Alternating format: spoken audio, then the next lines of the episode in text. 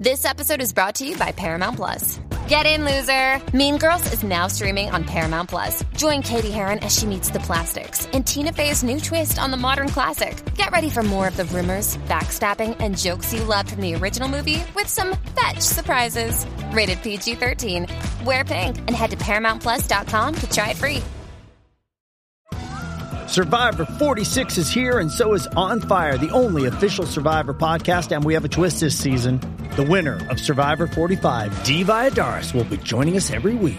We're going behind the scenes of the biggest moments, the how and the why things happen, and the strategy and analysis you can only get from someone like me, a Survivor winner. Listen to On Fire, the official Survivor podcast, wherever you get your podcast.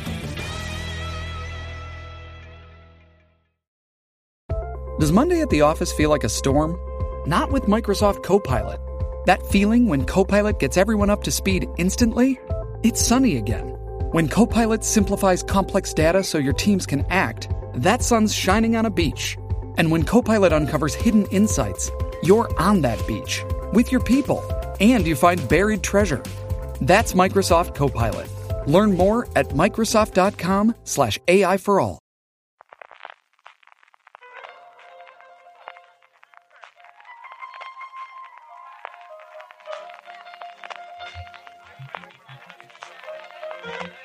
Estás escuchando Fuera de Series con CJ Navas. Desde el relevo del jefe en Netflix California estás escuchando Fuera de Series, el programa que semana tras semana te trae todas las noticias, comentarios y curiosidades del mundo de las series de televisión. Yo soy CJ Navas y para comentar lo que da de sí, bueno, lo que ha dado de sí esta última semana, las previsiones que tenemos por la semana que viene, nuestros Power Rankings, las series más vistas por nuestra audiencia con importantes novedades esta semana y acabaremos como siempre con las recomendaciones. Tengo conmigo a Jorge. Jorge, ¿cómo estamos? Pues oía bien, pero llevaba desde el domingo, casualidad o no, justo después del partido de, del Hércules en Enrico Pérez, sin voz ninguna. Y de hecho hoy me noté esto ya un poquito eh, afónico, pero vamos. La, la alegría de ver. De Eso ver. fue gritarlo todo goles finales, claro, Eso, Jorge. ¿lo comentamos fue o- gritar. o qué? Tú sabrás, O sea, fuiste tú responsable. Hicimos el que- gili de una manera tremenda. El, el Hércules fue todo el partido eh, con uno menos por una expulsión. Desde el minuto 10. Minuto 10, ¿no? Minuto, Minuto 10. sí, Minuto 10 de- y bueno, ahora- sí, intentando hacer un partido más o menos decente en, en casa, después de una, una racha muy, muy buena. Mm. Y en el caso que en el minuto 84 nos, ma- nos, marcaron, nos marcó el, el Atlético. Después de que en el Erika 83 Vidusas. Alvarita tú, Alvarito Alvarito. tuvo una justo delante del portero que Sí, falló. Falló una delante del portero de que parecía que iba a ser el milagro. No, en el siguiente jugada nos marcaron gol 0-1, dijimos 84, con uno menos. Dijimos no. No, No. no, el señor que sí. conducía Bueno, da dijo que no quiero comer al atasco, Vosotros vámonos. no hiciste nada para evitarlo, No, no, ni, yo, ni yo, yo, yo, protestasteis. yo, yo consensué el irnos. Digo, ah, Sí, bueno, sí. Vámonos, aquí, tal. Otra de esto. coño, y bueno, pues el. Hércules acabó ganando 2-1. Yo y dije nosotros que vimos no. los goles eh, en el- de camino al coche, uno en la esquina del Rico Pérez y el otro en la puerta del coche. En Tremendo. fin, que habéis escuchado también a don Carlos y, y el deporte, que está muy presente y hay varias noticias además y que no me ha dado tiempo a hacer una de, de un acuerdo que han llegado Dazón y, y Prime Video Sí. recientemente que comentaremos la semana que viene, que va a incorporarlo como un canal que, que Amazon al final tiene, bueno, pues que está apostando muchísimo por el deporte. Mm. Tenemos muchísimo contenido, Jorge, pues arrancamos con las noticias generales que tenemos premios y más cosas. Sí, bueno, primero eh, arrancas tú, que, esta semana además en, en Fitur presentaste, igual que el año pasado, la nueva edición de Serie Nostrum, el Festival Internacional de Series, que bueno, que organizamos en parte del equipo de Fuera de Series, que tendrá lugar en Altea. Efectivamente, serán las fechas del 14 al 23 de abril. Eh, allí realmente era el decir las fechas y comentarla y sobre todo por rodearnos de la gente del Ayuntamiento de Altea que una vez más apoyan el, el festival y estuvieron allí representados por su alcalde y fue prácticamente toda la corporación municipal estaban a- allí presente y luego yo personalmente porque me acompañaron en la presentación que fue muy reducida en tiempo porque al final teníamos media hora para presentar pues siete personas distintas desde la muestra de Valencia a dos festivales que a mí me, además me alegró mucho ver allí que era por un lado el El Festival de, Elche que cumple cu- su cuadragésimo sexta edición, es el festival más longevo y más antiguo de toda la comunidad valenciana. Y estaba allí Vicente Sanchís, al que quiero muchísimo, y luego el Festival de Alfat del Pi, que es otro de los grandes eh, decanos, 35 años lleva ya, y que además estaba allí con Luis La Rodera, al cual habíamos coincidido varias veces, pero nunca habíamos tenido tiempo para hablar y me hablamos un ratito, porque somos dos festivales que estamos, nada, a 10 kilómetros de distancia, y yo creo que podemos hacer bastantes sinergias. El caso es que eso, Seré Nostro volverá del 14 al 23 de abril, como siempre empezamos la semana después de Semana Santa a tener tener actividades, que tendremos series de todo tipo, recientes, estrenos recientes, grandes series del pasado, series familiares e infantiles para poder disfrutar toda la familia y que las iremos conociendo poco a poco y que yo creo que la presentación, pues eso, que está muy bien, que te vas allá a Madrid y a mí además me sirvió para volver a tener contacto con muchas plataformas y gente que, que, hacía tiempo que no veía y, me lo pasé muy bien y junto con ellos el tener allí a Alejandro Ibáñez y a Borja González Santolaya que a los que atraqué de mala manera para que, bueno, pues puestos a vender alguna cosa, pues te llevas a la gente que ya lo ha vivido, ¿no? Yo más que que lo vendas tú, es llevar de la gente y tanto Alejandro Ibáñez, al que di las gracias públicamente porque desde el principio, cuando yo tuve esa reunión con Alejandro Ibáñez es la que me permitió que el premio Trayectoria primero se lo diésemos a título póstumo a su padre Chicho Ibáñez Serrador y luego llevase su nombre a partir de entonces fue un impulso muy grande para, para el festival y el que estuviese allí en Fitura hablando de ello, pues más todavía, ¿no? Y por otro lado, Borja González Santolaya, que recibió junto con Diana Rojo el primer año el premio Conciencia, que sabes que es alguien que ha apoyado, que fue colaborador nuestro durante muchísimo tiempo, hasta que se haya convertido ahora junto con Diana una de las estrellas del guion en España y estas cosas son más complicadas, aunque tiene ganas de micro. Yo lo noté con muchas ganas de hablar de cosas, va con los tiempos complicados, pero para los que nos oís de hace muchísimos años, Borja hace 12 años cuando estábamos aquí en la radio colaboraba con nosotros y nos contaba cómo estaba la industria de complicada y cómo ha cambiado el cuento. En fin, que no me rollo más. Iremos contando muchas novedades de Series Nostrum del 14 al 23 de abril en Altea. Allí os esperamos que pasaremos unos días realmente maravillosos. Y bueno, también esta semana hemos tenido premios, como, como no, desde el, el, los, Globos de Oro hasta que los Oscar, todas las semanas hay alfombras rojas premios, vamos, desde la agenda de los, actores y mm. actrices, eh, bastante, bastante ocupada. Y en este no, no hubo mucha novedad, salvo que por fin Vete Call Sol se llevó varios galardones, se llevó el mejor serie de drama, se llevó el mejor, el mejor actor de drama y también el, mejor actor secundario en este caso. ya lo merecían su despedida. Giancarlo Esposito y, y, y, y Bob Odenkirk eh, repetidamente. Y el, resto, no sé No, al final lo tenéis todos en la newsletter, que si me permito también para decirlo, newsletter.fueradeseries.com, los comentamos en streaming. Y los Critic Choice, que yo creo que tienen la oportunidad de convertirse en la referencia de los Globos de Oro, no está nada claro qué va a ocurrir con los Globos de Oro el año que viene. El contrato que tenían con NBC se renegoció para que se emitiese este año. Los primeros rumores apuntaban a que pudiese comprarlo una plataforma, porque parece que los números, desde luego, no dan para, para rentabilizarlo por los anuncios. Y bueno, ya sabemos que Netflix va, ha comprado, que va a emitir este año por YouTube, una cosa rarísima, y el año que viene ya dentro de la plataforma los premios del sindicato de actores, porque al final, bueno, pues gente guapa, quieras que no, es más bonito que ver el sindicato de guionistas. A mí me atrae más el de guionistas, pero entiendo que es más sencillo para el público general ver actores y actrices que ver a guionistas, ¿no? yo creo que los Golden Globes creo que han hecho todo lo que han podido hacer para para, para volver a, a estar en la situación que tenían. Los Critic Choice se dieron en Estados Unidos por la CW, que al final no deja de ser una cosa menor, volvieron a tener una cosa absolutamente irrisoria en cuanto a, a, espectadores, pero es que es el signo de los tiempos. Es que nada tiene espectadores a día de hoy, quitando el reboot o lo del remake o la continuación, como queráis, de Juzgado de Guardia, que ha hecho el mejor estreno en NBC en 10 años en Estados Unidos. muy, muy es una cosa Y luego tenemos la, parte de, de, lo, obituario, con la que tristemente hagamos siempre. Por un lado, Al Brown, en un curioso porque fue un militar, porque de hecho eh, fue militar de, de, la, no sé si fue del ejército o de la, o de la armada, que como sabéis en Estados Unidos están separados los diferentes, eh, eh, Navy y el el, luego eso, reconvertido a, actor y bueno, sobre todo eh, conocido por The Wire, el, el, papel que hizo de Stan Balchek, el, el coronel de la, de, la, policía, y bueno, le cogió gustillo a lo de, a lo de actuar y luego hizo bastante, bastante papeles más. También el, eh, estuvo en Ley in Orden, especial, en especiales, estuvo en, en, Rescue Me, estuvo en, en, Forensic, Files, bueno, incluso también en, en películas salió en, 12 monos y en, y en, en Dragón Rojo. Y bueno, pues ha fallecido a los eh, 83, 83 años, eso. Veterano militar que estuvo dos veces en, en Vietnam y fue también el, subo la carrera en el ejército y luego reconvertido. Luego, un auténtico mito, eh, eh, mito del, de la pantalla, Gina Lollobrigida, la, la legendaria el, italiana, italiana, 95, 95, años y bueno, pues una carrera... Estaba casada con un español ahora. Sí, incluso. Una, una carrera larguísima, con, también con su periplo en, en, Hollywood. En, Hollywood. De hecho, siempre entre los 22 decían que fue la única que dijo que no a, jugar, a jugar Hughes en su, en, su, en su, momento. Y bueno, pues eso, un listado enorme de, de, de, de, de, de, de, de películas que le deja atrás el legado.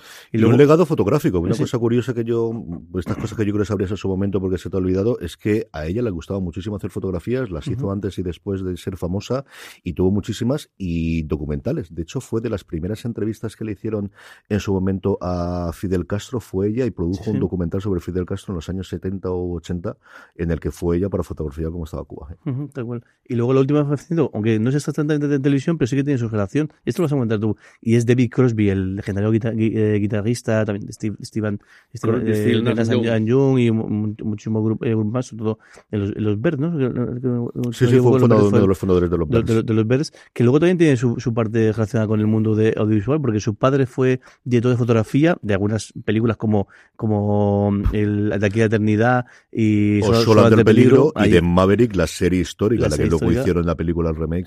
Ahí es nada. Y el caso que David Intentó meterse en el mundillo de audiovisual, intentó hacer un guion de una serie eh, de hippies un poco peculiar.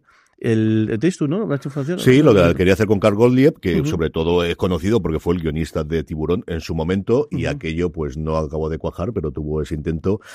Y al final, pues alguien que, ha supuesto muchísimo para la música, porque solamente haber estado en los versos, solamente haber creado Crosby, Steel, Nash and Young, que originalmente ya lo hubiese puesto, pero haciendo las dos cosas más todavía. Eh, yo creo que era algo común, ¿no? En ese mundillo, en ese mundo de que ahora hago música, y más en los años 70, 80, con toda la experimentación de que la gente quería hacer más psicodelia y una mezcla de música.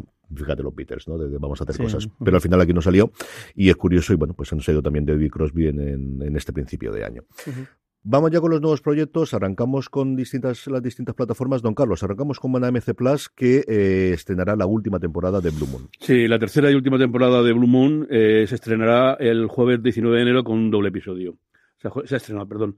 Eh, es el desenlace de esta serie canadiense que nos, mete de, de lleno en los bajos fondos. Eh, fuera del alcance de los servicios secretos están las entrañas de Blue Moon, una organización de operaciones encubiertas multimillonaria que está formada por dos ex militares. Esta tercera temporada promete más acción y más intriga en esta organización opaca y finalización de la serie. Muy bien. Pues de AMC Plus saltamos a Apple TV Plus, Jorge, que tiene alguna que otra cosa. Mayor festival en, la, en, la, TCA y es que hasta 12 títulos han presentado y en este primer semestre, ni siquiera, ni siquiera es que todo el año, no. En este semestre 12 series de, de, de televisión, porque luego las películas y demás van, van, van aparte. El, algunas ya las conocíamos, como por ejemplo el, el eh, Eugene Levy, el viajero, esta docu de viajes que tiene bastante, bastante buena, buena pinta. Algunos estrenos que ya son, de, de hecho, el, este fin de semana, hoy cuando estamos grabando, se estrena la tercera temporada de Tooth por, eh, por ejemplo, o la isla, la isla de las formas y Liaison, también la comentamos. Y luego, pues, sus grandes proyectos, lo que más, eh, lo que, lo que más anticipado que es Terapia sin filtro, el, la serie con el con con, con, con Jason Segel y, Harrison, Harrison Ford, Harrison Ford eh, Día de Edu, que también hemos comentado, y luego el anuncio de la, la vuelta de varias de sus, de, su, de sus series. Por un lado, es, Miga, es Migadon, que llegará el, el el 7 de abril es una temporada, también es una temporada de After, de, after Party el 28 de abril y luego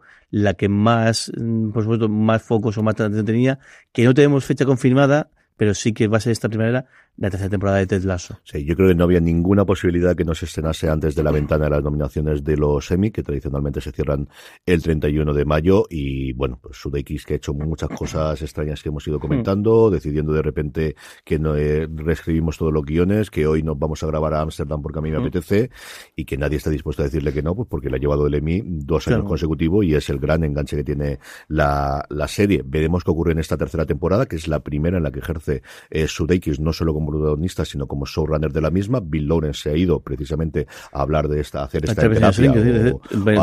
es que todo, el equipo creativo que todo De hecho, él estaba aquí y luego Goldstein estaba como actor, no ha estado como guionista al parecer en la tercera temporada de Ted Lasso, que sí lo estuvo en la segunda, porque estaba co-creando también la serie, porque la serie con Siegel también es co-creada por Bill Goldstein, que sobre todo es conocido por su papel en como, como actor en, en Ted Lasso.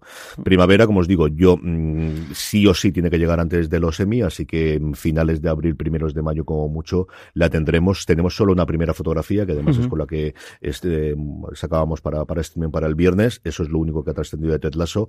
Y el resto de las series, poquito a poco. Muchos trailers, se emitieron hasta cinco trailers distintos de nuevas series, incluido el de Hello Tomorrow, que no recuerdo aquí, es es mañana o no recuerdo cómo la llaman aquí en España, que la, la, tengo por ahí, pero siempre me quedo con el nombre en inglés, de la que no puedo hablar todavía, pero, pero ir apuntándola en el radar. No solo por Billy Crudup, sino ya comentamos cuando la anunciaron que, que tenía muy buena pinta. Eh, apuntando. por un futuro mejor, ¿no? Por un futuro mejor. Eso mm. es. Don Carlos, vamos de Apple TV Plus a Disney Plus, que tenemos también cosas interesantes. Bueno, la primera es una, un anuncio que para mí es un bombazo, ¿no? Eh, Serena Gómez ha mm, sido la presentadora del nuevo fichaje para la tercera temporada que acaba de empezar su rodaje de Solo Asesinatos en el Edificio. A Steve Martin y a Martinson se le va a unir ni más ni menos que Meryl Streep, la cual no veíamos desde los tiempos de Big Little Lies. ¿eh? Y que, bueno, ahora próximamente la vamos a ver en Extrapolations, en, en, también en Apple Televisión. Bueno, pues esta temporada, de la cual no ha trascendido eh, ninguna, eh, ninguna cosa, eh, mm, une a esta gran estrella, que, no se puede decir nada de, de, esta formidable actriz, que junto con Paul Rudd será el, los fichajes grandes para, para esta tercera temporada. Sí. Y luego eh, Emma Roberts y Tom Ellis encabezan el reparto de la serie de Hulu Second Wife, Segunda Mujer, eh, es una comedia romántica sobre el altibajo de una familia mezclada. Eh, pues eh, ella ha tenido una ruptura, deja su vida en Nueva York, se va a Londres, conoce rápidamente a un padre recién divorciado, se casan compulsivamente y a medida que avanzan descubren que hay muchas cosas que no saben el uno del otro. La serie la primera colaboración entre Ellis y Oppenheimer, que son marido y mujer fuera de la pantalla, y establece ciertos paralelismos con su historia. Sí, señor. Aquí sobre la primera es curioso que el medio oficial para anunciar el fichaje de Meryl Streep sea la cuenta de Instagram de eh, Selena Gómez, pero es que es la que tiene más visitas. Es que al final ha batido no sé cuántos récords, porque al final, bueno, pues estas cosas es lo que ocurre. Y luego, eh, sobre la segunda, la serie llegará para Hulu y evidentemente lo normal es que llegue aquí a Disney Plus y es la vuelta de Tom Ellis después del exitazo de Lucifer. O sea, lo ha uh -huh. convertido de alguien que conocíamos la gente de las series por Miranda y hacer un papel más o menos así, a ser un absoluto sex symbol sí, sí. después de su paso por Lucifer y de que la recomprase Netflix y la emitiese las últimas temporadas. Jorge, saltamos a HBO Max y evidentemente hablar de HBO Max a día de hoy es hablar de The Last of Us. Sí, tanto esta semana como, como las próximas, eh, sin lugar a dudas. De hecho, el, el, el ya se, esta semana, el lunes, se vio muchísima gente que, que, que ve la serie, tanto gente que ha jugado el videojuego, que es mucha, o sea, que, que no, es que sea, no, esto va a ser, no, no, es que este videojuego lo ha jugado muchísima gente y también mucha gente que no lo hemos jugado, pero nos hemos acercado a ella. En el caso que la única cifra que tenemos más o menos fiable es el caso de visionados en el, en el HBO lineal, es decir, el canal de toda la vida, toda la vida. de HBO, que lo vio 4,7 millones de espectadores en Estados Unidos en, en, en, su estreno el domingo, porque a nosotros llegó el lunes, que es el segundo, el segundo más potente en la última década y el tercero en la historia de HBO. Eh, solamente lo, lo, supera el, el Borgon Empire, que su estreno también pegó un pelotazo increíble en, 2000, en 2010 precisamente. Y luego pasa que lo que, lo, lo que es intratable es La Casa del Dragón uh -huh. que el que tuvo casi 9,9 sí, no, casi subo... 10 millones de espectadores en su línea una manera salvajada el día de estreno. Porque luego además ellos estiman que el estreno es entre el 20 y 40% de audiencia en toda la semana con lo cual imaginar las cifras que, que habrán hecho y luego la otra cosa que tenemos es que por fin, ya vemos la, la, fecha de Pobre Diablo, de la serie de Miguel Esteban, Ernesto Sevilla y Joaquín Reyes, que se iba a estrenar la serie animada antes de final de año, y ya tenemos fecha que es el próximo 17 el 17 de febrero. Y bueno, que se había olvidado que si os gusta, si os ha gustado el de Last of Us, os ha gustado el estreno, pasad por nuestra tienda, que tenemos una taza nueva pasada en esta serie. Como que verdad es que está feo que lo diga, pero creo que ha quedado muy, muy, muy, muy, muy bonito. Y además, si la compráis antes del final de, de, de, mes, además de la taza en sí, que además es distinta porque tiene el interior en negro y el, y el asa también en negro, y en lo que es el logotipo de, de, de, la, de los luciérnagas, que es, ya vemos algunos detalles en el primer episodio. También nos regalamos una, una, una, chapa con el mismo emblema, pero con el color cambiado, con el fondo sí, negro. Señor. Eso en exclusiva hasta el 31 de diciembre. Tenemos también nuestro análisis y seguiremos haciéndolo. Estamos acabando uh -huh. de cuadrar porque Juan Fran y Jorge se unirán conmigo para hacerlo. Posiblemente lo hagamos después del tercero, del sexto y del nueve. No lo haremos episodio a episodio, pero sí uh -huh. cada bloque de tres episodios lo tendremos, como no, en review de fuera de series, al que podéis suscribir ya. Buscáis en ese mismo lugar donde me esté escuchando ahora mismo. Buscáis review de fuera de series, ahí encontraréis nuestros eh, comentarios conforme vaya avanzando la temporada de The Last of Us y otras muchas series de las que hablaremos con spoilers y sin spoilers a lo largo de estos meses. Don Carlos, vamos con, con Telefónica y vámonos con Movistar Plus. Bueno, pues una noticia que me encanta dar, porque a mí el tres veces ganador del, Emmy, eh, James Spader, es eh, para mí un actor formidable. Bueno, pues vuelve con The Blacklist, la décima temporada. Eh, Jeddington estaba tranquilo después de haber averiguado quién eh, no, asesinó a Elizabeth y no. tal. ¿Eh? Bueno, ya a estas alturas, dime. Que a estas alturas ya se puede decir, ¿no? que diga lo que quiera. Es decir, la gente que lo ve la está viendo y la que no, no lo está viendo. No, no, luego ya lo eh, contaré. está tranquilo, pero resulta que eh, uno de los primeros criminales que ayudó al FBI a, a, a meter entre rejas, Bugin, descubre la verdad y se alía con unos cuantos decididos a que el pobre Ledington eh, la palme, pero rápidamente. Eh, ¿Será verdad que el FBI lo ayuda? Eh, ¿Pagará Reddington por fin todas sus, cosas? Bueno, en esta, en esta temporada se incorpora Ana Badeni, que va a hacer el papel de la hija de Malik, la gente de la CIA que apareció en la primera temporada y que fue asesinada. ¿Ves cómo no solamente te pongo noticias de Dulceida? Para que luego te enfades conmigo. ¿Ves? no, no, yo, yo, yo, no me enfado con ninguna. Pero esta me encanta. La otra cosa que tenemos reciente de Movistar Plus, mm, por, por, bueno, por lateralmente, no realmente ellos, pero sí les influye, es que Starz en Estados Unidos ha anunciado que la última, que la próxima será la última temporada de Outlander, que terminará con esa la serie madre que aquí en España compró los derechos antes de que llegase Starz Play, antes de que llegase Lionsgate Plus y antes de que se fuese. Le ha dado tiempo a todo eso al conglomerado americano. Lo tendremos en última, última temporada, una octava y última temporada que tendrá 10 episodios, que continuará eh, después de que se estén de la séptima, que está pendiente de estreno, que tiene 16, y que te daba también luz verde a la precuela de la serie llamada Sangre de mi sangre, que ya se había conocido, que se remonta a los padres eh, de los personajes actuales, que no sabemos quién la traerá aquí a España, porque lo normal es que sería la Gate Plus, que se va a retirar dentro de dos semanas, dentro de uno o dos meses, que tendría así de alguna forma una serie, yo creo, bastante grande de la precuela o la continuación de, de Outlander, que en España tiene muchísimos seguidores. No lo sé si al final se la venderá a Movistar Plus o qué es lo que ocurrirá, pero, pero el caso es que, bueno, pues eh, terminará con la octava temporada, aunque como os digo, todavía nos queda bastante. Y eh, sin conclusión de continuidad, pues mira, ánimo, voy yo para allá.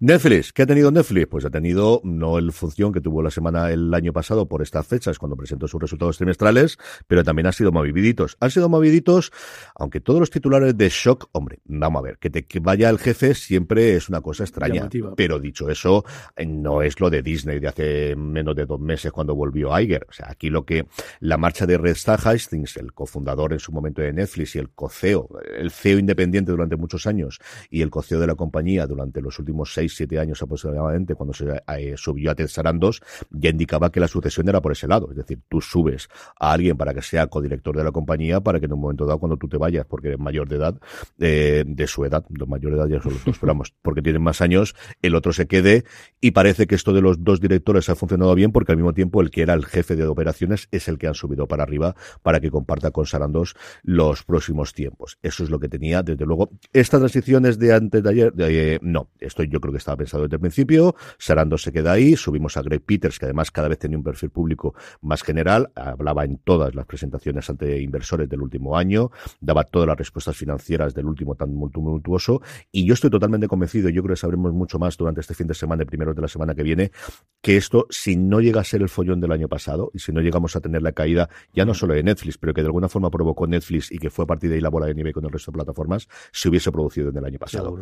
Y si me apuras en el 2020 o 2021. Creo que hemos enganchado por un lado la pandemia y por otro lado esos resultados de 2022 que ha hecho que se postergase bastante. La otra gran noticia de en cuanto a la guerra interna, y ahora vamos luego con los números, porque yo esta sí que creo que es importante, es que Bela Bayaria eh, la han subido, la han elevado a jefe, que anteriormente era la jefe global de televisión, ahora es la nueva jefe de contenido en general, lo que tradicionalmente era Ted Sarandos antes de que lo elevasen. ¿Por qué os digo esto? Porque Bela Bayaria fue la comidilla y el comentario de absolutamente todos los podcasts, lugares de rumores y newsletter y webs de Estados Unidos la semana pasada por un perfil de estos grandilocuentes que suele hacer el New Yorker, en el que contaba cómo estaba una mujer, eh, supervisaba todos los proyectos de televisión y estaba hoy en México, pasado mañana en Carrera del Sur, luego de vuelta a Estados Unidos, hablando como en todo el mundo y mostrando el tipo de contenido que Netflix estaba haciendo a día de hoy. Lo que contaba muy claro era Netflix tenía una responsable inicial que hizo un tipo de contenido que fue la persona que contrató en su momento Orange is the New Black, The Crown, eh, no recuerdo si está Stranger Things, pero desde luego todas aquellas las series originales, y esa persona poco a poco fue perdiendo poder en base a esta vela bayaria, que al final lo que mira es qué puede funcionar al nivel global, qué funcionar al nivel del mundo, y tener la Netflix que tenemos a día de hoy, que no nos engañemos, es la, es la empresa con más suscriptores a nivel mundial y la única que da beneficios por sí sola. Mayores o menores, ya los comentamos, pero la que da y la que es capaz de convertir un fenómeno como miércoles o hacer un fenómeno como miércoles o más pequeño aquí en España como machos alfa. O sea, yo no me creo que nadie lo que me estés escuchando alguien nos, ha hablado, nos haya hablado de machos alfa en la última semana. Y eso solamente lo consigue Netflix, ni siquiera HBO. HBO lo puede tener con The Last of Us en el mundillo nuestro y hace que hablemos toda la semana de sus series, pero ese efecto lo tiene y como os digo, el que le hayan dado esa posición a Bela Bayaria es bastante importante en la industria. En cuanto a numeritos, han tenido más suscriptores de los que esperaban, eh, haciendo una previsión de 4 millones y medio y han subido los 7 millones. Han crecido en todos los lugares, que es una cosa que hasta ahora estaban bajando en Estados Unidos y Canadá, también han crecido allí. Eh, sobre la tarifa con anuncios no han dado el detalle que esperábamos, parece que sí lo van a dar en el siguiente trimestre. Lo que sí comentaban en la carta a los accionistas es que no han visto cambio de gente que tuviese una suscripción anterior Se haya a, pasado- se haya pasado a una de pago por, por anuncios, que es todo lo nuevo. buscaban, ¿no? Porque Que al claro, al final lo que buscas es poder nueva. satisfacer o bien gente que tenía las cuentas compartidas, que se va a ser el gran caballo de batalla, y dicen que han visto gente que se ha dado de baja y que sabían que tenían cuentas compartidas, pero no de una forma significativa, pues dar esa solución a gente que hasta ahora mm, lo que hacía era compartir las cuentas de una forma alegal, para legal, mm, lo que queráis verla. o- Pseudo legal. Ahí podemos poner todos Próximo los... legalidad. Sí. darle esa solución de te damos una más barata de la más barata que tenemos hasta ahora y que van a ampliar las tarifas con anuncios. Entiendo que en paralelo no solamente a la tarifa básica, sino a esa media y a esa premium que tiene, por tanto por calidad como por el número de, de gente que pueda participar independientemente. Luego sacaban mucho pecho de los números que habían hecho sus series y sus películas finalmente, que pues eso, Glass Onion había sido el cuarto mejor estreno No, de toda la historia, miércoles el segundo en lengua inglesa y un montón de cosas más. Lo comentaré posiblemente en streaming el lunes que me meta con más tiempo. Pero en general no ha sido una mala eh, presentación de resultados, viniendo un año en el que la acción ha caído un 50%, en línea lo que ha ocurrido con todas las compañías de Sí, con entretenimiento. unas perspectivas que se anunciaban muy tristes. Creo que era el momento, desde luego, en el que Se podía ir. Se queda, eso sí, eh, desde luego Hastings, eh, perdóname, que Hastings se podía ir. Hastings se queda en la posición de eh, presidente del Consejo de Administración, que es lo mismo para que nos entendamos que hizo Bob Iger durante el primer año de Bob Chapek y luego salió, o en la posición en la que está Jeff Bezos actualmente en Amazon, que suenan los rumores después de los últimos despidos de que pudiese volver igual que ha hecho Bob Iger.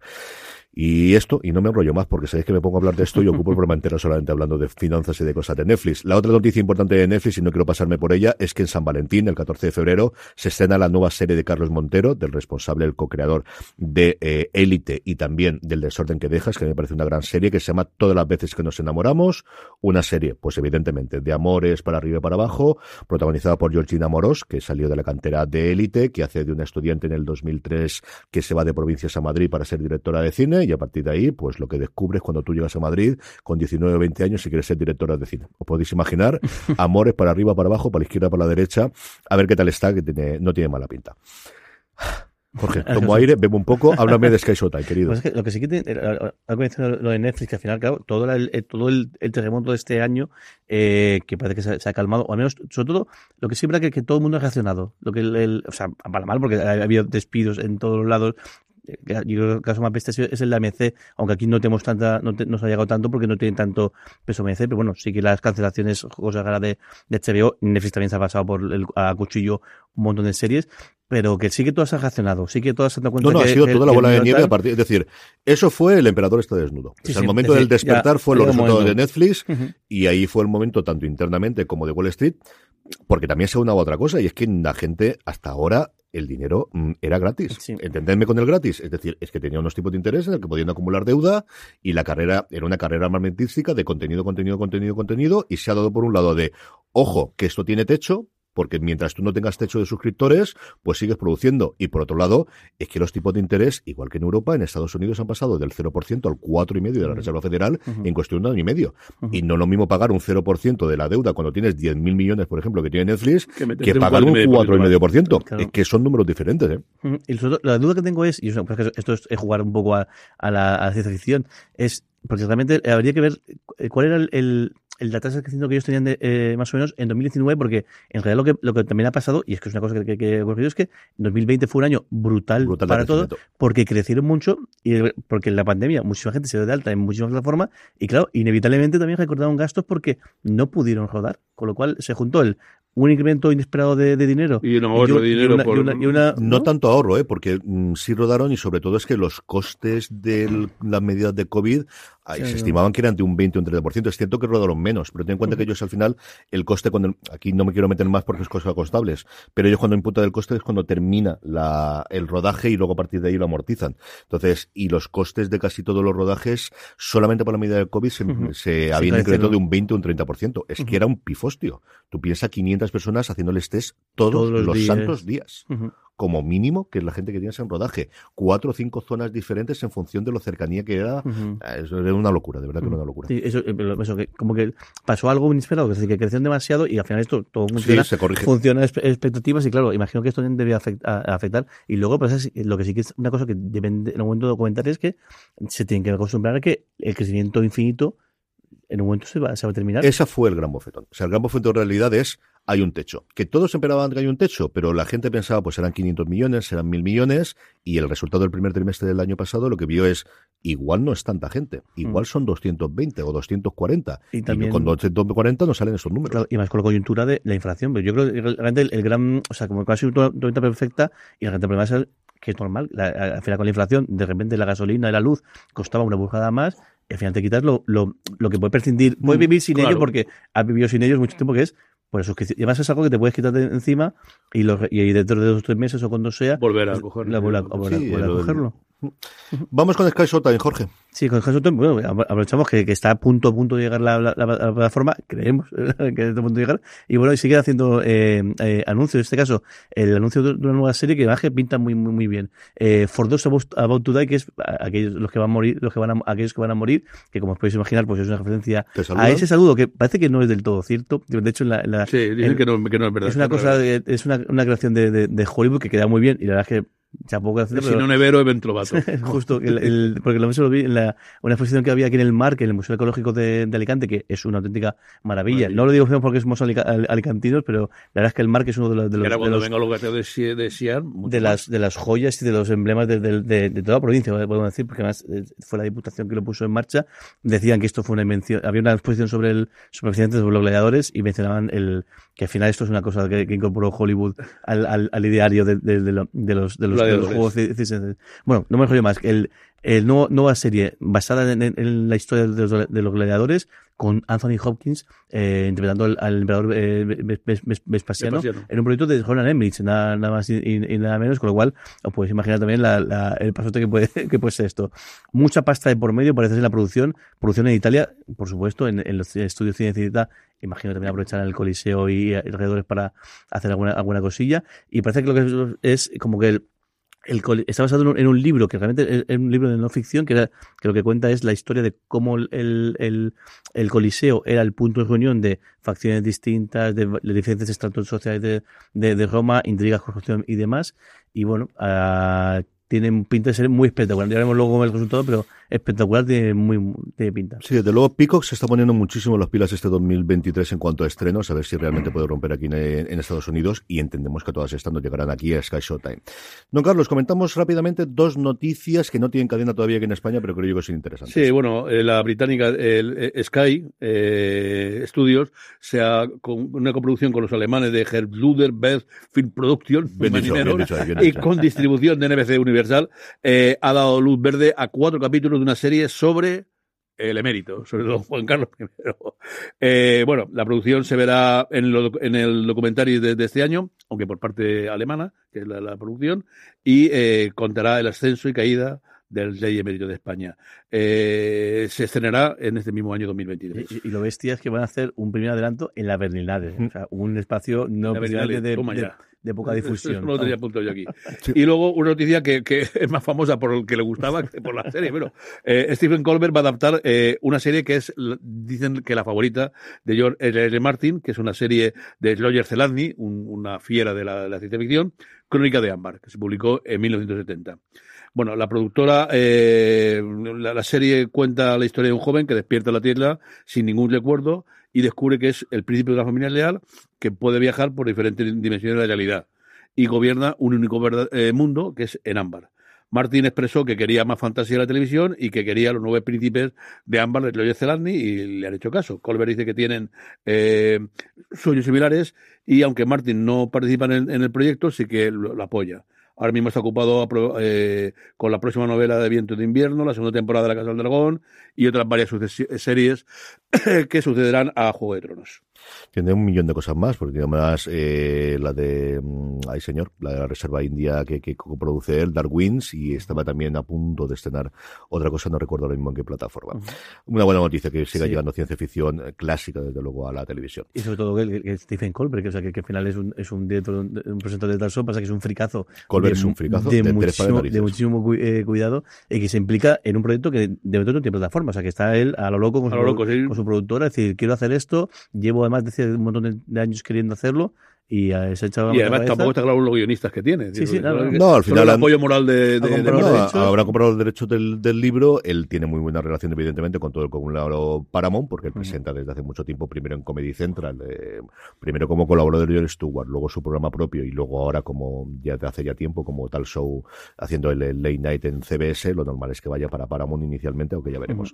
Jorge rápidamente vamos con sección guillotina y también con renovaciones que tenemos alguna que otra alegría esta semana. Pues Netflix antes la cantidad de series que se ha cargado, pues otra más. Eh, y en este caso, Uncoupled, otra comedia más que fracasa en, Netflix, la, la, serie de, de, de, de, Harris, que, que, se queda en una temporada. Y luego, eso es luego una, una En el caso de TNT, Snowpiercer, la, la, la serie, la adaptación del, del cómic y la película que, que tanto triunfó, que no va a tener cuarta temporada, pese a que, a que, si me equivoco, está, rodada, está, terminado. Lo que no van a hacer es estrenarla y ahora a ver dónde la llevan, porque nuevamente prefieren eh, venderla. o descontarse los gastos y el poder eh, tener la exención fiscal por este lado que estrenarla en TNT en Estados Unidos. Eh, internacionalmente la tenía Netflix, porque las otras temporadas las hemos podido ver aquí. Yo creo que será Netflix que la compre, pero vete a saber. La tercera está rodada y terminada la cuarta temporada. Y de hecho están buscando, porque, porque tienen ideas de los creadores de tanto la, la esta cuarta temporada como hacer varios spin-offs de precuela, eh, eh, secuela y demás, a ver si, si tiene eh, continuidad. Y luego, por otro lado, renovaciones. Eh, SEAL Team, la, serie de Paramount Plus, que va a tener una séptima temporada, ahí es nada, la serie de David Borenaz. Lo que pasa es que, se ha quedado un poco en el aire la supuesta película con la que creo que iban a cerrar, el de hecho, la, es que la, sexta terminaba con un cliffhanger que decían que iban a resolver en, las, en, la, en una película pero ahora han renovado la séptima, entonces igual descartan la película y va a la séptima. Con la séptima. Estirarán la trama de la película, última sobre la película, una, una séptima temporada que, bueno, que no, está nada mal. Eh, Sci-Fi ha renovado Reina de, de, Vampire por una segunda temporada, parece que funciona bastante bien esta, esta, comedia que en este, creo que hace, hace, hace, hace poco. La estrenaron el mismo día que entrevista con el vampiro, que fue hace dos semanas. Y luego eh, Billy el Niño, la serie de Michael Hayes, que, que, aquí en España podemos verla en Movistar Plus, ya va a tener segunda temporada, pero no sabemos ningún, dato más. Vamos rápidamente con los estrenos de la semana. Hoy más tranquilo que la semana anterior, tenemos 15 en total. Empezamos con el lunes 23, don Carlos. Bueno, pues en AMC, eh, ocho episodios para El Proyecto Lázaro. Es un thriller de acción eh, británico sobre una nación secreta que es capaz de viajar en el tiempo.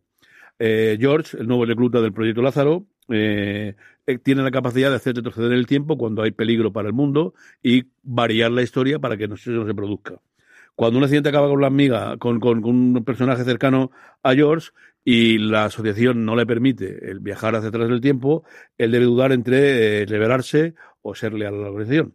¿Estará dispuesto a sacrificar algo eh, para describir el pasado? Sí, hombre, sí, claro que sí. Si no, no tenemos serie, no me fastidies.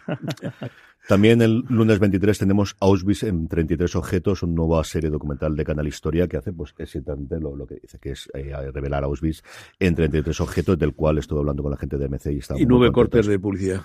Eso ya lo sabes, eso es marca de la casa. Jorge, no me diga martes, dígame filming, que nos llega el martes 24. Pues llega The Dreamer, una, una, nueva miniserie que es un biopic de, de Karen Blixen, la que fue autora de Memorias de África. Eso, varios, no son, son cuatro, cuatro episodios, no, tengo cuatro episodios, eh, basado en un biopic de, la autora, que como siempre en todo Netflix, pues le pegamos un vistazo seguro. Sí, señor. El miércoles 25 es con el viernes, el día que más estrenos hay, don Carlos, sobre todo en Disney Plus. Sí, empezamos con el primero. Miller en Multiverso es una serie brasileña. Eh, son ocho episodios de 30 minutos y cuenta la historia de Mila, que en su cumpleaños eh, número 16 recibe un dispositivo que le permite visitar universos paralelos para buscar a su madre. Eh, Mila se da cuenta de que la de su madre es el principio de su historia y comienza a pelear con un grupo que se llama Los Operadores y eh, ayuda a sus viejos amigos. Muy en bien. fin, bueno, eh, curiosillo. Eh, Extraordinary, ocho episodios también de 25 minutos de una comedia británica que se desarrolla en un mundo donde todos tienen un superpoder al cumplir 18 años, menos Jen. Va a cumplir los 25 y sigue esperando, claro, su superpoder. Eh, Jen emprende un viaje para encontrar su superpoder, pero posiblemente por el camino mm, tenga algunos problemas. Sobre esa estaba muy, muy a tope la gente de Disney. No sé qué tal estará, pero estaba muy a tope con ella. Bueno, y otro estreno de Disney, eh, una serie turca, no diréis que no, brasileño, turco, se mueve por todo el mundo. Ocho episodios para Entre el Mundo y yo. Ilkin teme que su novio, un famoso actor, ya no la ame. Decide contactarlo con un perfil falso en, en una red social y inventa una mujer que eh, podría arrebatarle su novio. En fin, eso está bien pensado, es decir, engañar a, a la mujer, a la novia con otra, con ella misma. Bueno, y... me, eh, me tienes convencido totalmente. No sé si está más convencido Jorge o yo de ver esta. Sí, sí, no, no, yo- yo, yo yo- está- entre, entre esta y la brasileña dudo cuál de ellas sí. Las, las sesiones, las sesiones de, de, de, de pitching o de, o de, o de- o de lluvia de ideas de series turcas. Yo digo, o sea, de verdad, por favor, que alguien haga una serie de cómo se hace una serie turca, porque debe ser un mundo Es, absolutamente es- es algo curioso, pero ya os recuerdo que, que aquí Sí, en, la, salvajada. transición la- las brasileñas Sí, sí. causaron una sensación. Así que mira, Pero debe ser además una industria engrasada, en plan como Bollywood, es decir, que no paren de sacar proyectos, no paren de, de gente que pase de una serie a otra, debe ser un mundo donde y si, fascinante. y si lo de antes nos parece un poco friki, espérate esta. Netflix, 10 episodios para Contra las cuerdas. Tras seis años en la cárcel, eh, Ángela, por un crimen que no ha cometido, intenta recuperar el respeto de su hija, que es aficionada a la lucha libre, y crea un personaje que es la novia negra. Eh, debe ser un remake de San, eh, eh, ¿cómo era Santo el, el, el- el enmascarado de plata, Santo el enmascarado de plata en mis tiempos. Aquella Madre película es ni más ni menos el wrestling mexicano que es todo, todo, todo un mundo y una fricada total. Si cuentan la trastienda del wrestling mexicano, yo a este sí me apunto, porque en eso coincido con Jorge, me gusta.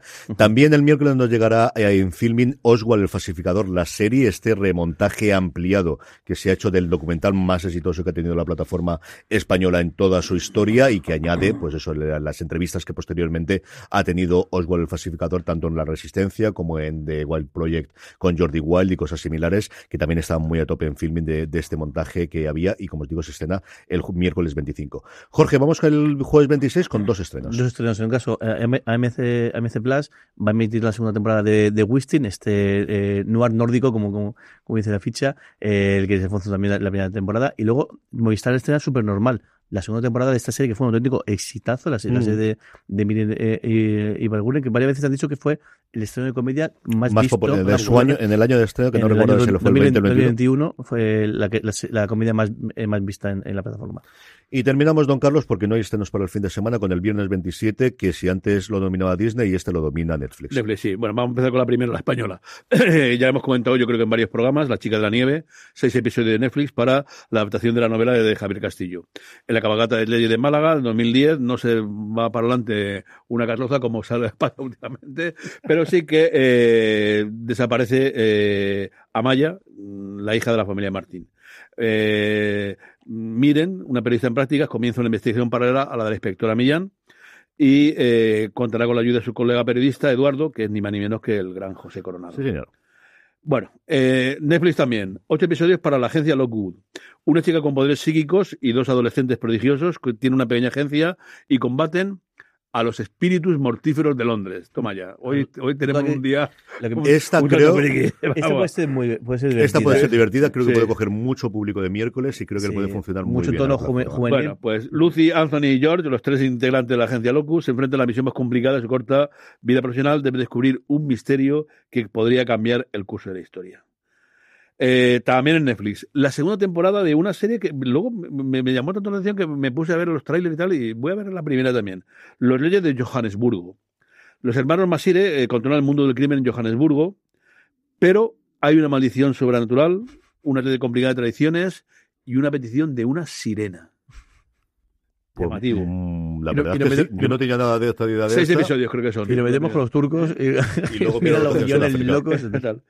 Eh, en Dark, vamos a cambiar ya un poquito de eso. Dark estrena ocho episodios de South of Hell, un thriller sobrenatural sobre María Bascal, una cazadora de demonios que posee una capacidad para cazar este tipo de criaturas. Ella vive con su hermano David que es también un experto en buscar demonios que viven entre nosotros. Y lucha contra Abigail, un demonio que vive dentro de María, De demonio. es cosa del día. Eh, dice que, que alimenta de la maldad. Dice que cuenta con la dirección de referentes en el género como Eli Roth, T. West y Jennifer Lynch, entre otros. En fin. Y luego, yo creo que el gran estreno, en Apple Televisión, 10, televis- 10 episodios para Terapia sin filtro, donde el monstruo de Harrison Ford interviene. Bueno, pues eh, la un terapeuta eh, que con duelo que comienza a contar a los pacientes lo que piensa de verdad. De la marinera, ¿no? Sí. Eh, deja a su lado la educación, la ética, la moral y se encuentra eh, operando importantes cambios en la vida suya propia y en la de los eh, la gente a la que visita.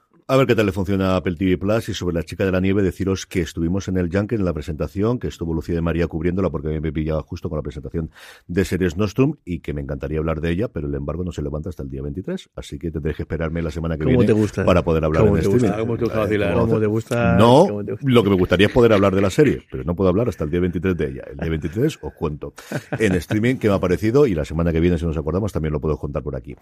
Es el momento de hacer la pequeña pausa. Nos queda todavía mm, 15 minutitos largos de programa. Tenemos el momento de escritos de mail, tenemos el momento de nuestros Power Ranking, la recomendación de la semana. Como siempre, hacemos una pequeña pausa y volvemos enseguida. Hey, it's Kaylee Cuoco for Priceline. Ready to go to your happy place for a happy price? Well, why didn't you say so? Just download the Priceline app right now and save up to 60% on hotels. So, whether it's Cousin Kevin's Kazoo concert in Kansas City, go Kevin, or Becky's Bachelorette Bash in Bermuda, you never have to miss a trip ever again. So, download the Priceline app today. Your savings are waiting. Go to your happy place for a happy price. Go to your happy price, Priceline. En Fuera de Series. Se ha escrito un email. 15 minutitos, Jorge, tenemos, don Carlos, para varios correos. La verdad es que nos han llegado muchísimos comentarios para repasar los Power Rankings y para dar la recomendación o recomendaciones o lo que sea de la semana. Jorge, arrancamos con comentarios que nos han llegado en la Pero- encuesta pero para Power. Arrancamos mencionando el éxito de crítica y público de mi iniciativa de hacer la nota de voz, que hemos recibido un total de cero notas de voz y cero mensajes por Telegram y por, y por WhatsApp. Así que agradecer. Ahora, es- no, eh, recordaros, sí, que animaos, que me hace mucha ilusión lo de la nota de voz. Eh, tenéis que mandarlas al- a- por WhatsApp al 604, cua- perdón, al más 34, en el caso que de fuera de España, 604 41 6949, repito, 604 41 6449, o también podéis, podéis en el navegador ponéis foraseries.com barra mensaje y saber el WhatsApp y demás. Si nadie manda ninguna nota de voz, la mandaré yo con, imitando alguna voz porque no voy a, no pienso, no no pienso admitir mi, mi, no mi ocurrir. mi derrota en este proyecto, así que si la semana que viene veis alguna, con, eso, con la voz de patadón o alguna cosa, que sepáis que soy yo. Yo seguro. tengo a dos personas que creo que te pueden mandar un mensaje. No te preocupes que voy a gestionarlo cuando vuelva a casa a, ver si mandan alguno. A ver si es verdad. Bueno, vamos, vamos con los co- comentarios. El, el, Alberto García Hijado nos preguntaba, eh, nos pregunta, ¿sabéis cuándo vendrá la nueva de Quantum Leap en Sky Time? No, de eso no han hablado absolutamente nada. El, eh, siendo un estreno en abierto, no lo tengo tan claro como si se estrenase en Paramount Plus o en Peacock. No lo sé, la verdad es que no ha funcionado mal. La renovaron, si no recuerdo mal, por una segunda temporada ya.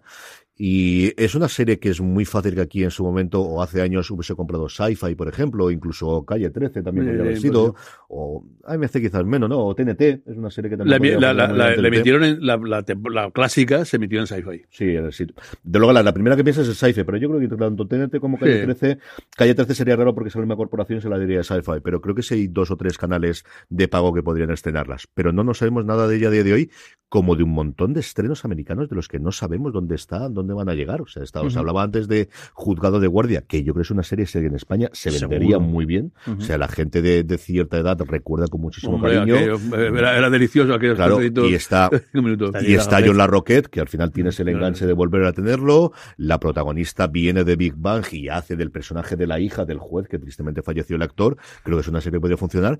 Que a estas alturas normalmente sabríamos quién la va a estrenar en España y más aún después del exitazo del estreno del otro día y no sabemos absolutamente nada. David David Moreno nos pregunta, esto es muy graciosa, eh, sobre todo una pregunta que dirigida a CJ, dice, ¿cómo, ¿dónde sacas tanto tiempo para ver tantas series, hablar de béisbol, comentar cómics, eh, preparar gui- eh, eh, guiones para, para el programa y luego encima montar un, fes- un festival? ¿Cómo lo haces? yo qué sé. No, a ver, yo creo que al final no son tantas cosas. Yo lo comentábamos comentando Jorge y yo en el coche. Por ejemplo, yo hace que no juego, no juego un videojuego, yo no sé la cantidad de años. Es una cosa que antes hacía mucho. O no juego a juegos de mesa. Películas, he visto un par de cosas de Netflix, Big Glass Onion en tres partes, porque al final las películas las veo ahí, y no hago tantas. Yo creo que al final va seleccionando. Igual se aparentan mucho más. A ver, sí, sí le dedico tiempo y pero le dedico tiempo y yo siempre lo comento a, a- a cosas que de todas formas lo haría porque me, eh, con el paso del tiempo la industria, por ejemplo, televisiva me, me atrae mucho y las noticias la leería.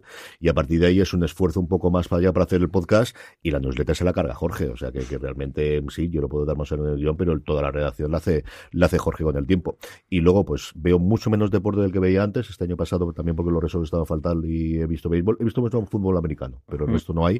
Yo creo que al final te organizas. Yo no tengo la sensación de hacer tantas cosas. Tengo la sensación muchas veces de que estoy tirado y Pero creo que al final es lo que tienes que hacer, ¿no? Entonces, bueno, pues mm, duermo poco, eso sí es cierto, que al final lo tonto, lo tonto, eh, según los chivatos que tengo en el reloj y en el anillo este raro que me regalaron precisamente la buena gente de Lionsgate, no llego a seis horas ni de coña en un solo día, luego ya lo compenso con siestas o con el fin de semana, pero bueno, pues cada cual intenta hacer lo que, lo que puede y a lo que llega.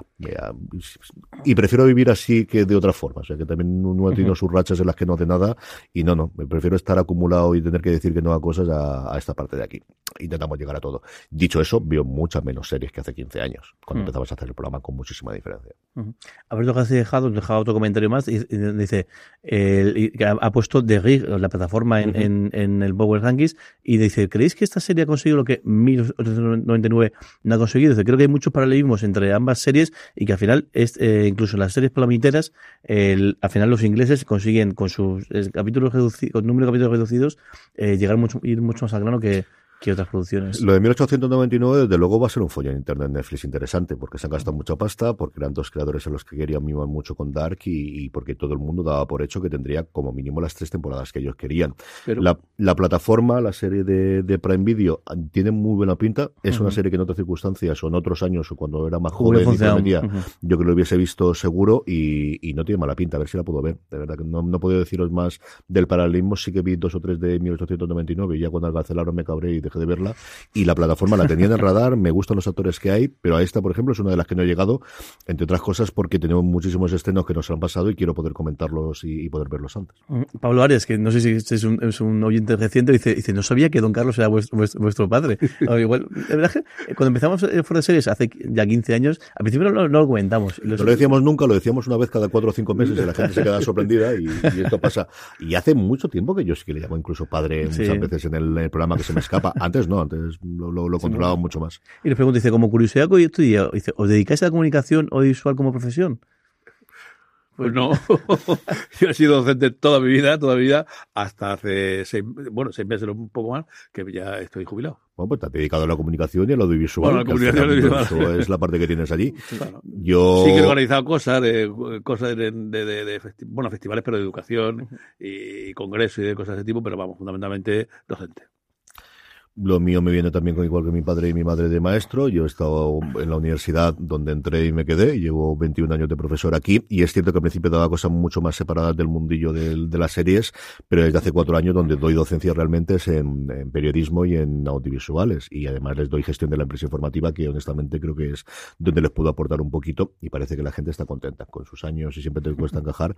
Y ya está. Y eso es realmente lo que sería de mi día a día. Pero dicho eso, yo desde que tengo uso de razón y recuerdo, al menos desde el instituto, cuando Mm, entré, que me metí en la emisora. y en el grupo de teatro, siempre he estado haciendo mil millones de rollos. Sí, a mí, a mí me ha pasado realmente es más, más una cosa de vocación. Yo de profesión soy informático, tanto en, en- haciendo mantenimiento informático como especialmente página web, que también me metí una, un- de manera un poco autodidacta, aunque sí que me he dedicado en, a comunicación, en este caso comunicación política, y al final pues lo visual también lo tocaba porque también hacía vídeo, imagen y demás, pero de una manera más, más bien eso, más bien de aprender por, por mi lado.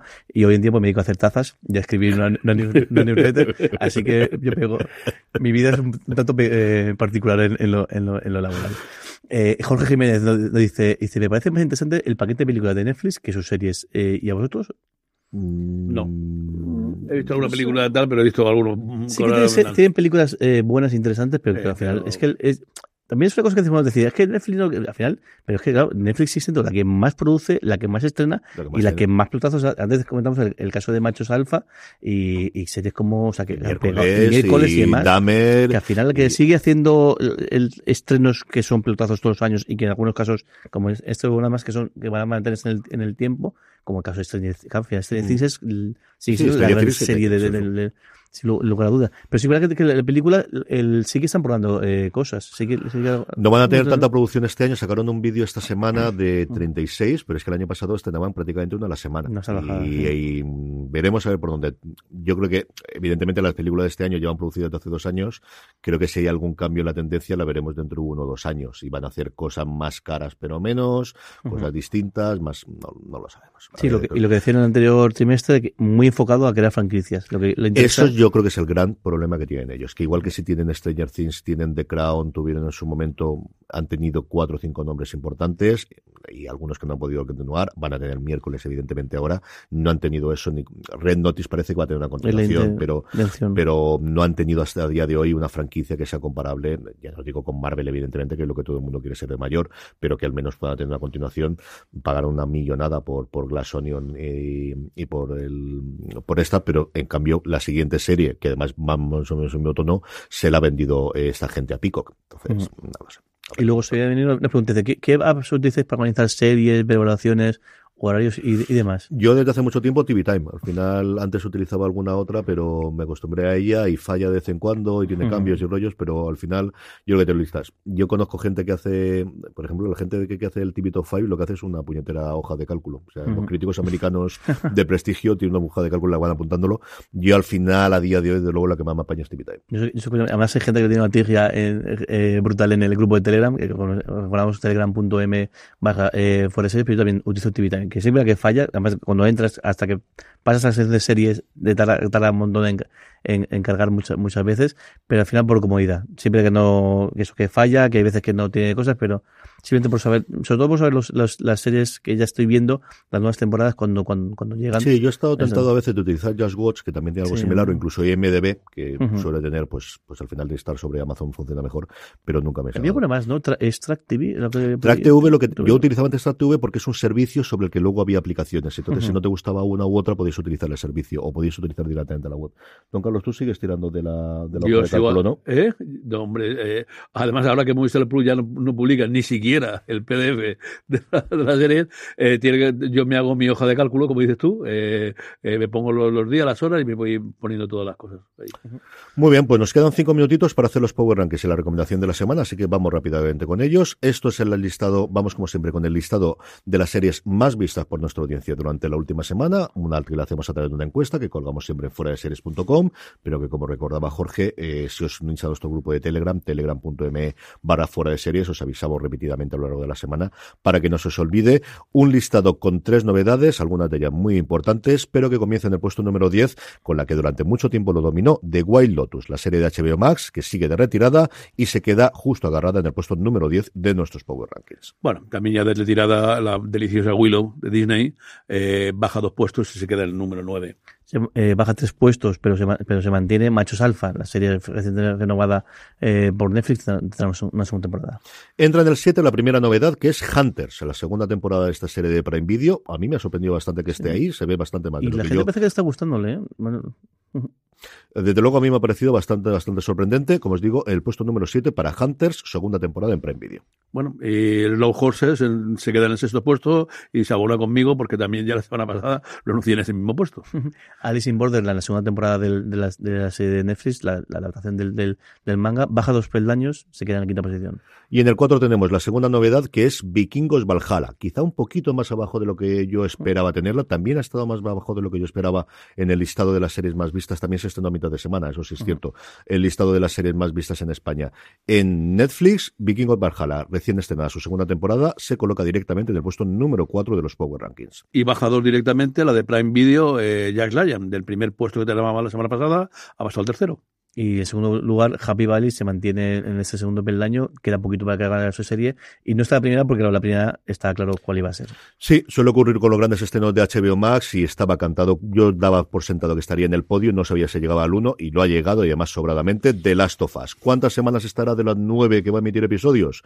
Pues no digo que las nueve, pero es bastante probable que hasta que no llegue otro pelotazo esté ahí, o al menos hasta que llegue de Mandalorian, no, pero no va a llegar cuando se estrene, que llega el 1 de marzo. Vamos a estar ahí, ahí. Va a estar ahí. Veremos a ver casi, cuando llegue de esa Mandalorian. sombra. Ujú. Suele ser habitual con las series de HBO Max, empiezan y aguantan durante toda la semana, así que el puesto número uno para The Last of Us, la serie de HBO Max. Y terminamos como siempre con la recomendación de la semana. Don Carlos, ¿qué tenemos? Bueno, pues después de haber puesto toda la serie de la plataforma, de, o sea, no plataforma en inglesa, voy a coger una española, La chica de la nieve. A mí José Coronado es un actor que me parece maravilloso. Es como el añorado Pepe Sancho, como el vino, con, la, con el tiempo eh, crece y estoy deseando ver la serie. Jorge. Pues dos, bueno, tenía más, pero voy a hacer las dos que he terminado de ver, que si no hago, hago, hago trampas. Welcome to Chippendales, la, esta, eh, esta, esta historia de, bon- de- de- del club de striptease masculino. Está haciendo una publicidad de a la tele, ¿eh? Está muy, muy, muy, muy bien. Me- creo que además eh, tanto los actores como las actrices están muy bien. Yo pasa que cometí el error de leerme en la Wikipedia qué ocurría, con lo cual todo lo que hay historia en sí, pues la tengo todo en una destripe antes de leerla, eh, de, de verla, pero la serie está muy, muy bien. La podéis ver en, en Disney, en Disney Plus, esta, esta miniserie. Y luego, una serie que si hubiese visto antes, cuando tenía que haberla visto, hubiese entrado seguro en mi top de 2022 y me, me da pena no haberla comentado en su, mo- en su momento cuando grabamos.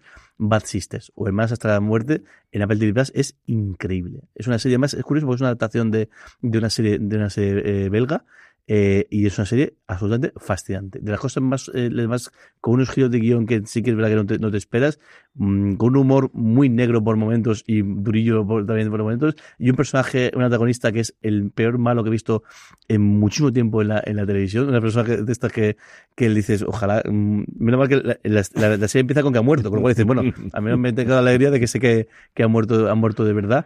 Eh, fascinante, Bad Sisters, una miniserie que de hecho funcionó también que se ha convertido en, en, en serie pero en la segunda temporada. Acercaos a ella porque si no la habéis hecho porque es muy, muy, muy buena. La tenéis disponible en Apple TV Plus y mi recomendación de la semana la tenéis en Netflix, que es Breakpoint. Mientras espero que me llegue por Feel Full Swing, la serie documental sobre lo que pasó en el mundo del golf. El año pasado nos ha llegado la primera tanda de episodios de esto que hace esto mismo sobre el mundo del tenis. Y conocer esa trastienda que todos sabemos de que fuera del top 10, pues la vida es muy dura, que al final son 150 días viajando, que no sabes nunca lo que vas a ganar, que que te eliminen la primera ronda puedes hacer que palmes una barbaridad de dinero y anímicamente como te quedes.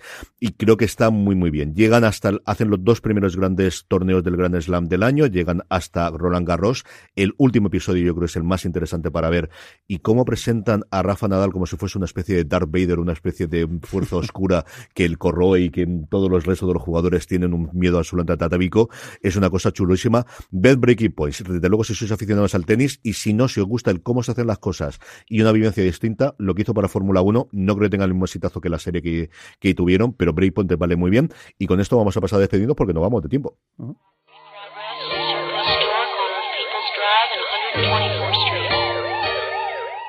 Don Carlos, un abrazo y hasta la semana que viene. Hasta la semana que viene. Jorge, vemos. un abrazo y una- hasta la semana que Un viene. abrazo. A todos vosotros, querido audiencia, pasaros por fuera de series.com, que tenemos muchísima más información todos los días. Gracias por escucharnos. Pasaros por la tienda, fuera de series.com barra tienda. También suscribiros a la newsletter. Todas las cosas en fuera de series.com. Gracias por estar ahí. Recordad, tened muchísimo cuidado y fuera. Fuera.